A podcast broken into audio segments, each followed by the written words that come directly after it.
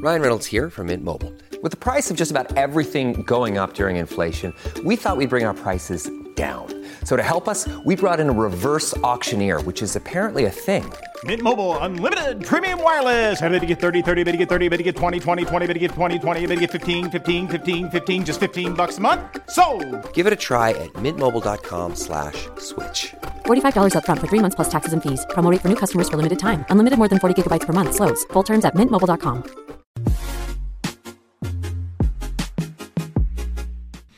Bem-vindos ao Brunecast. Nós estamos começando mais uma edição sobre espiritualidade, né? Estamos firmes e fortes, né? Falando sobre o mundo espiritual, vida espiritual, inteligência espiritual e como isso é realidade na sua vida. Como você identificar essa realidade na sua vida. Nós vamos começar por Jeremias capítulo 1, tá? Vamos começar hoje por Jeremias capítulo 1. A gente no primeiro é, na primeira, no primeiro episódio dessa série de espiritualidade, a gente já entrou no complexo lá com Jeremias tentando negociar com o rei, tentando avisar o que Deus queria. Mas hoje, no segundo episódio dessa série de espiritualidade avançada, eu quero começar a falar como começou o chamado de Jeremias. E a prova né, teológica, bíblica, de que Deus pode colocar palavras na boca de um homem. Ou seja, a voz de Deus pode falar através da boca de um homem. Jeremias capítulo 1, a partir do versículo 4. Diz assim, é Jeremias falando: Veio a mim a palavra do Senhor dizendo: Antes que eu te formasse no ventre e a tua mãe por prões de a falar, pois não passo de uma criança. O Senhor, no entanto, me disse: Não digas, não passo de uma criança. Porque aonde quer que eu te enviar, tu irás, e tudo que eu te mandar, dirás. Não temas diante deles, pois eu sou contigo para te livrar, diz o Senhor. Aqui Deus já está avisando: vou te mandar para lugares e para falar coisas que as pessoas vão querer te matar.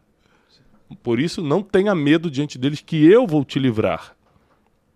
Depois, o Senhor estendeu a sua mão, tocou-me na boca e me disse: Agora coloco as minhas palavras na tua boca. Aqui a prova bíblica que Deus coloca palavras na boca do homem. Eis que agora coloco as minhas palavras na tua boca. Vê, ponho-te hoje sobre as nações e sobre os reinos para que você arranque e derribe, para que destrua e arruine, mas para que edifiques e plantes. Aqui, essa, essa passagem é conhecida como o chamado, a vocação de Jeremias, e é muito interessante a gente ver que, assim como a gente, é, Jeremias, ser humano, quando recebe uma palavra de Deus, fica com medo. Uhum. E tenta dar as desculpas. Eu sou só uma criança né? Eu sou muito jovem, eu, eu não sei nem falar direito. Como é que eu vou ser profeta para as nações? E aqui tem uma coisa muito interessante que Deus mostra que quando ele chama, você não precisa estar preparado porque ele vai te preparar no caminho. Então não é porque você fala bem que ele vai te chamar. Não é porque você fez faculdade que ele vai te chamar. Ele chama pelo coração que você tem, pelo nível de obediência que ele sabe que você pode chegar. Esse aqui vai me obedecer em tudo que eu falar. Jeremias foi um dos profetas que mais obedeceu a Deus. E tudo que Deus mandava, ele entregava e entregava mesmo. E várias vezes ele tentava negociar sua vida, porque ele sabia que ia morrer. A gente até leu aqui na, no, na primeira, é, no primeiro Sim. episódio que ele falou para o rei: Olha, eu te entrego tudo que Deus falou, mas você tem que prometer que não vai me matar. Você tem que me tirar da casa do fulano. Ele sempre assim, estava tentando lutar pela vida dele, porque ele só entregava a palavra profética e recebia ameaças de morte. Então presta atenção: uma pessoa que realmente é profeta do Senhor geralmente fala o que todo mundo não quer escutar. E um profeta do Senhor, ou seja, a boca de Deus na terra, às vezes é, sofre perseguições de morte. Porque tem pessoas que têm um interesse que aquela palavra profética não vaze, não chegue a muita gente. Então aqui já tem características bem interessantes é, sobre o chamado de Jeremias. Não, e é interessante porque quando Deus fala, igual você trouxe, assim, ah, ele não acreditava, ele ainda era uma criança, mas Deus sempre está falando com você do futuro, então ele vai, vai te preparar. A, a, gente confunde isso também quando recebe uma palavra, às vezes você acha que aquilo já é agora, muitas vezes é o futuro, as coisas vão acontecer, Deus vai preparar todo o cenário a seu favor. É, é, é a gente tem que lembrar que quando Deus chama alguém, ele já viu sendo feito. Então, por causa da onisciência, onipresença, onipotência dele, é, ele, ele já viu sendo feito. Então, quando ele te chama, ele sabe que você pode concluir. No caminho, você pode falhar porque você decidiu, no caminho, tomar outro rumo, outras decisões e tudo, mas se ele te chamou, ele já viu sendo feito, ele sabe que é possível. Você acha que é aí onde as pessoas se perdem, Tiago? Exemplo, eu estou passando por um desafio hoje. Aí eu começo. Porque geralmente a gente ora para os desafios é, que nós passamos hoje. Hum. Mas o desafio de hoje, Deus já me revelou lá atrás. Porque Deus sempre fala do futuro. É aí onde as pessoas esquecem. Eu fico perguntando de hoje, sendo que o de hoje ele já me respondeu lá atrás. Imagine Jeremias perguntando, Senhor, e agora? O que eu faço? Deus já tinha mostrado uhum. tudo para ele. É, é porque falado. geralmente as pessoas Vou botar aqui, por exemplo, uma pessoa que está sensível à voz de Deus, então ela consegue escutar a voz de Deus, seja através de um sonho, de uma visão, de uma palavra profética, através de uma pessoa, da própria Bíblia, que é a principal fonte é, de comunicação entre Deus e o homem. É, se uma pessoa chega no nível de sensibilidade de entender a voz de Deus, entra o segundo desafio. Beleza, eu entendi a voz de Deus. Eu, eu reconheci. Aliás, eu, é, a palavra é reconheci a voz de Deus. Agora, eu entendi o que ele falou? É, são duas coisas São diferentes. duas coisas diferentes. Eu, eu, sei que é Deus, e Deus falou que eu vou fazer tal coisa. Mas eu, eu tô com as emoções no lugar para pegar palavra por palavra e entender. Quando ele fala assim, eu vou te livrar, quer dizer que então eu vou ser ameaçado de morte? Ou só acho bonitinho, ah, Deus falou que vai estar comigo e vai me livrar. Ué, se ele falou que vai te livrar é porque onde você vai vai ser ameaçador. Será que você entende, não só reconhece a voz de Deus, mas entende o que ele fala? Aí você aceita a missão. Tá bom, Senhor, eu vou para onde você me enviar. Então, beleza. Mas já te avisei que quem vai te livrar sou eu. Depois não chega lá e fica desesperado, não. Depois não chega lá e fala que eu te abandonei, não. Depois não chega lá e fica correndo de um lado para outro tentando fazer acordo com homens, porque eu te protejo, mas vai ser do jeito que tem que ser. É igual Pedro, né? Quando Jesus falou que ele iria negar três vezes, Pedro, jamais, isso não vai acontecer nunca. E nem imaginava como seria o, o cenário. Uhum. Ô, Tiago, e o que, que as pessoas têm que fazer depois que elas recebem uma palavra de Deus? Porque a pessoa pode receber uma palavra que ela vai ser um grande empresário, mas fica no sofá esperando a palavra acontecer. É, é, existem palavras que você recebe de Deus que você sabe que foi Deus, mas ainda não entende a palavra. Aí você espera, não faz nada e, e pede confirmações. Então, por exemplo, quando Deus fala assim, ó, vou te enviar às nações, é muito amplo isso. Então você não faz nada. Mas o que, que você pode fazer? Começar, Deus me dá sinais do que eu vou fazer nas nações. Por qual nação eu vou começar? Primeira coisa. Segunda coisa é quando a palavra é direta e entendível. Eu vou é, te transformar num pregador, numa pregadora da palavra. Primeira coisa que você tem que começar a fazer depois que recebe uma palavra dessa é começar a estudar a Bíblia, começar a treinar a falar em público, ou seja, é começar a caminhar em cima dessa palavra profética. Isso aqui é muito importante, caminhar em cima da palavra profética. Eu acredito muito em palavra profética porque eu sou fruto disso. Tá? Também entendo, Tiago, ah, mas tem muita gente que fala besteira, verdade, tem muito, muita profetada, que é aquela pessoa que que está se passando por um profeta, mas está falando coisa da cabeça dela. Também, é verdade. Tem muita gente que é maluco que usa isso para manipular pessoas. Também, tudo verdade. Também acredito que existem manipuladores, tem gente que usa isso para benefício próprio. Tem gente que tem o dom mesmo, mas não tem caráter, e uma coisa não tem nada a ver com a outra, porque o dom é irrevogável. Então tem gente que tem o dom de profetizar, mas não tem caráter nenhum. A vida da pessoa é bagunçada. Então você tem que ter o discernimento de, antes de você se aproximar da fonte, analisar essa fonte ou seja, a fonte que sai a palavra. Então, hoje eu tenho pessoas que eu dou autoridade para profetizar na minha vida, mas eu conheço bem a fonte. Agora, se alguém me para na rua do nada e profetiza sobre a minha vida, eu não vou desacreditar, mas também não vou tomar para mim de primeira, não. Eu falo, ok, querido, obrigado pela palavra. Entendeu? Não, vou desacreditar, porque Deus pode usar qualquer um, mas também não vou me emocionar, não, porque eu não conheço a fonte. Então, esse também é o complicado. É por isso que eu falo, a principal o principal canal de, entre Deus e o homem para comunicação é a Bíblia. Então, quando Deus quer falar com o homem, é a Bíblia, ponto. Existem outras formas que ele usa, porque tem ser humano que não consegue nem ler direito. Tem ser humano que só acredita quando sente algo diferente ou quando vê algo diferente. E também tem as urgências divinas. Às vezes Deus quer mandar alguém, manda algum sinal através de uma pessoa, por exemplo, porque é para hoje o que tem que acontecer. Tá? Agora, Deus faz tudo no tempo certo. Existem palavras proféticas que Deus te entrega hoje e amanhã começa a se cumprir, por causa da urgência divina, e tem palavras que entrega hoje daqui a 10 anos acontece. Você vê que Davi, quando foi ungido por Samuel, tinha cerca de 17, 16, 17 anos. Ele só assume o trono com 30. Então, entre a unção, ou seja, a palavra profética e o cumprimento, foram 13, 14 anos de espera. Eu lembro o dia que você me ensinou isso. Nós estávamos numa igreja, você recebeu uma palavra profética, e na volta, no caso, falou assim: cara, deixa eu te ensinar algo. A palavra, quando você recebe, existe é no tempo de Deus, que é diferente do nosso. Então, algumas já começam e uhum. outras vão demorar alguns anos. Uhum. Isso aí foi, foi muito importante. E essas que demoram alguns anos, você tem que começar a trilhar o caminho. Por exemplo, Davi recebeu essa palavra profética qual foi a primeira porta que Deus abriu para ele depois dessa palavra? Tocar harpa no palácio. Então, assim, o que, que tocar harpa tem a ver com ser rei? Muita coisa. Primeiro, o ambiente. Ele começou a estar no ambiente onde um dia ele reinaria. Então, ele começou a aprender comportamentos, é, protocolo, o que pode o que não pode, como se come diante de um rei. Ele começou a ver tudo isso.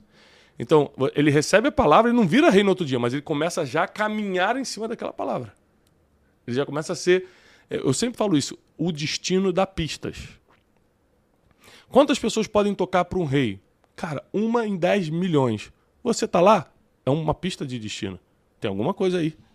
Então é muito importante a gente entender as pistas. Mas em Orlando você falou isso e eu, cara, mexeu comigo. Porque na, na pregação em Orlando o Thiago falou de Davi, de tocar, mas falou que somente neste período que ele tocou harpa. Quer dizer, ele se preparou muito, mas não, esse não, se ele não tivesse atento, ele poderia se perder ali no, no uhum. chamado dele, né? Achar que tocar harpa seria por muito tempo. É, é uma pregação. Acho que faz um, mês, um mês atrás, a gente estava numa igreja lá em Orlando, de um amigo nosso, e, e Deus me deu uma palavra sobre isso, que existem coisas que você treina muito. Quanto, é, quanto tempo dura para você aprender bem um instrumento? Davi, a Bíblia diz que Davi era perito na harpa. Demora três anos no mínimo estudando Aí Davi fica perito na harpa, só para essa ser a desculpa que ele entrar no palácio, a desculpa divina. Davi Sim. não sabia que essa era a desculpa divina, mas aí Deus coloca ele no palácio por causa da harpa e depois ele já não toca mais. Depois ele vira guerreiro, depois ele vira rei. A harpa some da vida dele. Ou seja, existem coisas que Deus te treina muito, mas só para abrir uma porta e depois você vai ter que abandonar essa habilidade para seguir o próximo destino. Isso é, é complicado para algumas aí pessoas. Muita gente erra nisso. E, e ele podia se perder nas emoções, né? Chegar lá no palácio e, ah, eu vou ser rei, isso aqui vai ser tudo meu e agir da maneira errada. É, é isso, isso, tem muito a ver com o coração. Davi, se a gente fosse fazer um dia um podcast sobre Davi, a gente teria que gravar sem brincadeira uns 50 podcasts para falar o básico dele. É o muito básico. aprendizado. É muita coisa.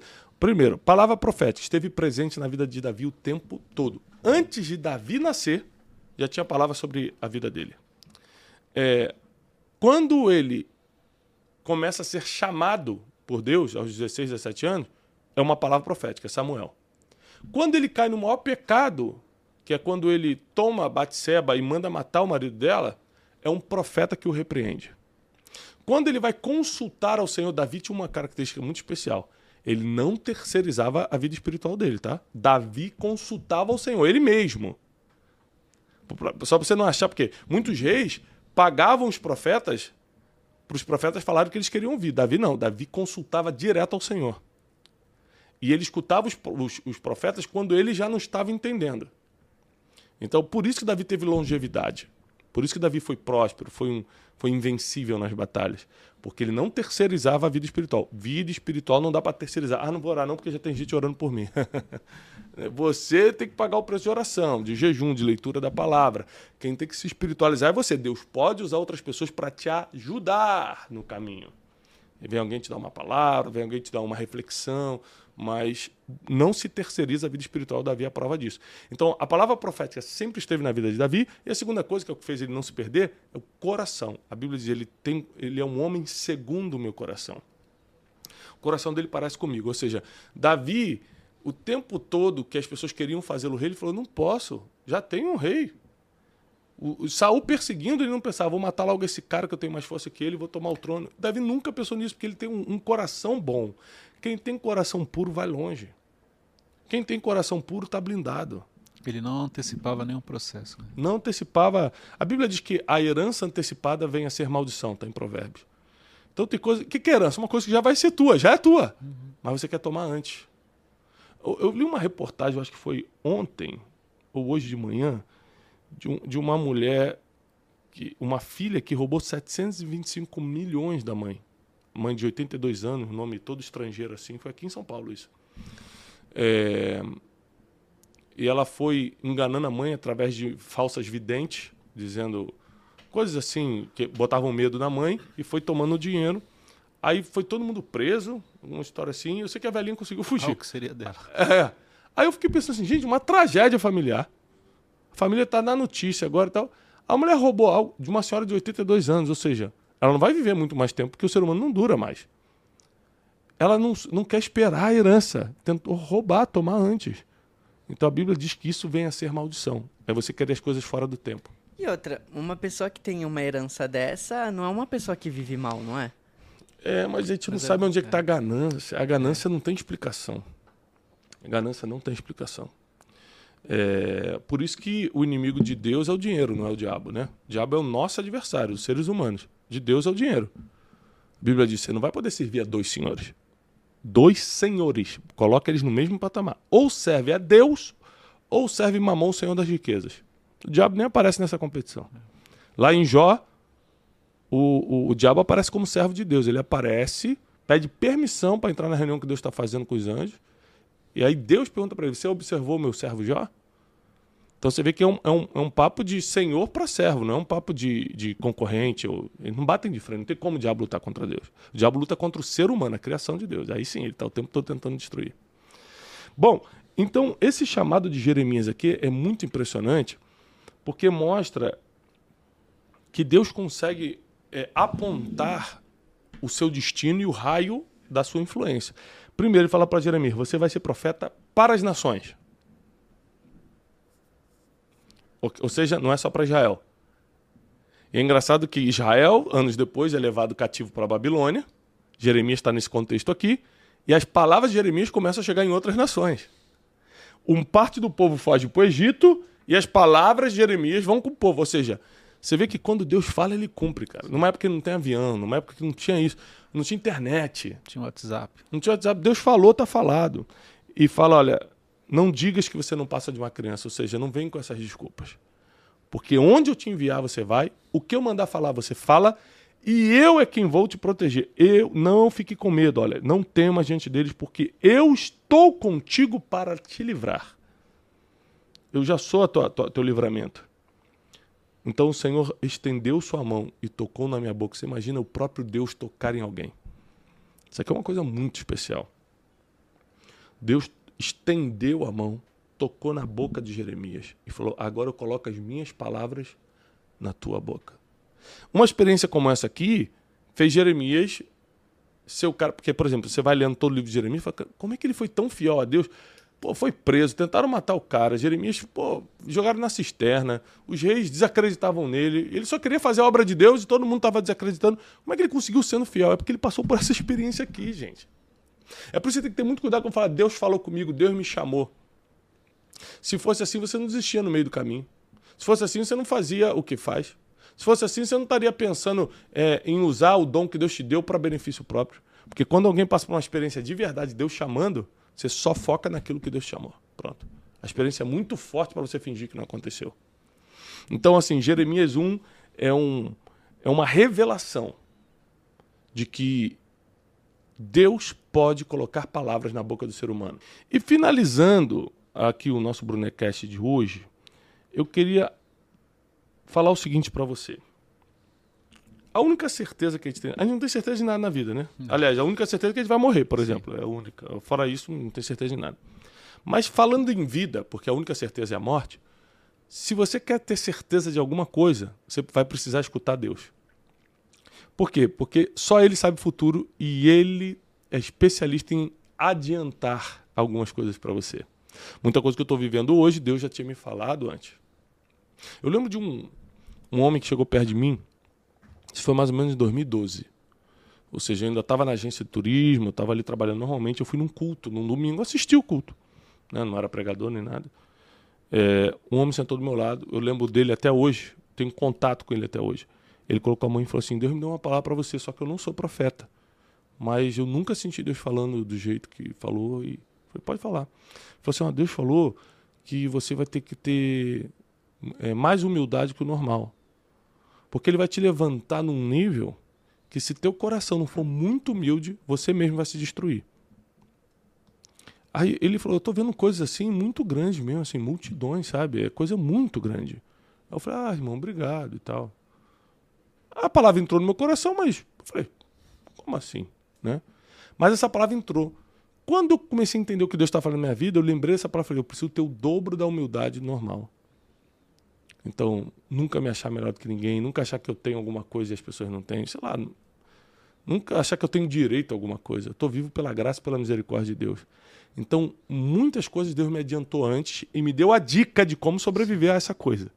Porque a palavra profética vem com a palavra e com o livramento. E aí a, a, a dica de livramento para essa palavra profética é guarda teu coração, dobra a humildade. Só isso. Enquanto eu tiver com o meu coração guardado e, e, protegendo a humildade, Deus pode continuar confiando em mim. E olha que você nem imaginava em 2012 o que não, Deus ia fazer. Não, nem imaginava. Nem imaginava, assim, a mínima ideia. Mínima ideia. Então, eu tenho hoje a convicção que palavras proféticas nos orientam e nos protegem, e é a única certeza em vida que a gente tem. Se Deus falou, vai se cumprir. Uma coisa que eu aprendi com você, Tiago, a gente está falando dessa questão espiritual, é de selar algumas palavras que nós recebemos. Uhum. Isso é uma coisa que, que eu aprendi. É, é, isso é uma demonstração de que você recebe a palavra e eu acredito. Sei lá, no caso é você ofertar na vida de quem uhum. liberou. É, liberou. essa palavra. Eu faço muito isso. Por quê? É bíblico. É, na minha vida sempre deu certo. Então toda palavra que, por exemplo, quando o Rony profetizou na minha vida, é, os primeiros direitos autorais que eu ganhei de livro, eu dei de oferta para ele.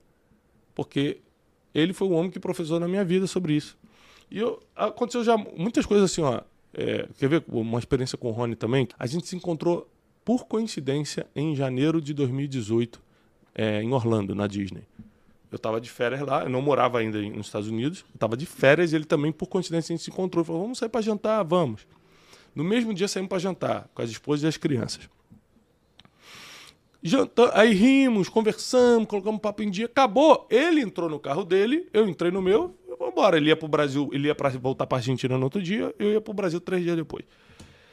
Aí eu botei a mão no bolso e vi que eu tava com mil ou dois mil dólares no bolso, que era o dinheiro da viagem ali, uhum. né? Tava com meus filhos e tal. E eu falei, não vou deixar ele embora sem dar uma oferta para ele. Eu peguei todo o dinheiro que eu tava no bolso, corri até o carro dele. Falei, Rony, ele, oi, que foi? Esqueceu alguma coisa? Eu falei, não, queria te dar uma oferta. E coloquei na mão dele. A gente ficou duas horas jantando, ele não falou nada espiritual para mim, só conversamos. Quando eu botei a oferta na mão dele, ele pegou minha mão e falou assim: Ainda esse ano, diz o Senhor, você vai vir morar na América. Eita. Nesse dia caiu uma ficha para mim. Ele é profeta, mas é ser humano. Existem coisas que viram uma chave para ele. Falou, agora chegou a hora da palavra. E aquele dinheiro não é nada para ele. Não é nada para ele. Mas ativou no mundo espiritual Deus, na hora, deu uma mensagem para ele. Já avisa ele que eu vou trazer ele para os Estados Unidos. No mesmo ano, em 23 de dezembro, 22 de dezembro de 2018, eu estava morando na América com todas as condições que eu pedi a Deus. Eu queria o visto, eu queria a casa, tudo que eu pedi para Deus como sinal, ele me deu. A gente poderia até trazer que naquele momento, quando você cumpriu esse princípio, liberou no mundo espiritual e na hora ele já te entregou. É. E foi um processo bem rápido, assim. E você já explicou pra gente, acho que foi na conferência do ano passado, a diferença de oferta e esmola também. Porque não era uma esmola para ele, era uma oferta, porque é, ele não precisava. A, a esmola é para quem precisa. Sim. Esmola não é dinheiro pouco. Você pode dar uma esmola de mil reais. Esmola é para quem precisa. A Bíblia fala de esmolas. Oferta é para terra fértil. A oferta pode ser de um real. Sim. Ou pode ser de 20 milhões. Mas numa terra fértil, eu não dou uma oferta porque a pessoa está precisando. Se a pessoa está precisando, eu dou uma esmola. É um significado espiritual diferente. Por exemplo, quando Deus fala, o Cornélio, eu lembrei das tuas esmolas. O que, que ele está falando? Eu sei que você ajuda quem precisa. Mas quando ele fala de oferta, ele está falando de sacrifício ou de honra a quem merece. Então é você pegar uma semente e jogar numa terra que vai frutificar aquilo para sua vida. Então, a gente pode até fazer um dia um, Sim, um Brunecast é, é sobre, legal. sobre isso, com, dando as bases bíblicas. Porque eu acho muito interessante as pessoas entenderem. Porque, eu, por exemplo, eu sou dizimista, eu sou ofertante. Mas não é porque eu sou religioso, não. É porque tem muito efeito na minha vida. Muita gente não sabe nem diferenciar o que é oferta e dízimo. Tem, É, não, tem isso. não sabe. Acho que é legal fazer assim um. É, vamos, vamos combinar para te fazer um. Mas, gente, finalizando aqui, Jeremias é uma aula de como escutar Deus, tá? É uma aula de, do- desse espírito profético. Olha, vou deixar o link aqui da conferência de China, Werley. Isso aí. Vai ficar aqui na descrição, tanto do YouTube quanto do Spotify. Deus abençoe muito, muito, muito, muito a vida de vocês. E te vejo na conferência se Deus quiser. Paz e prosperidade.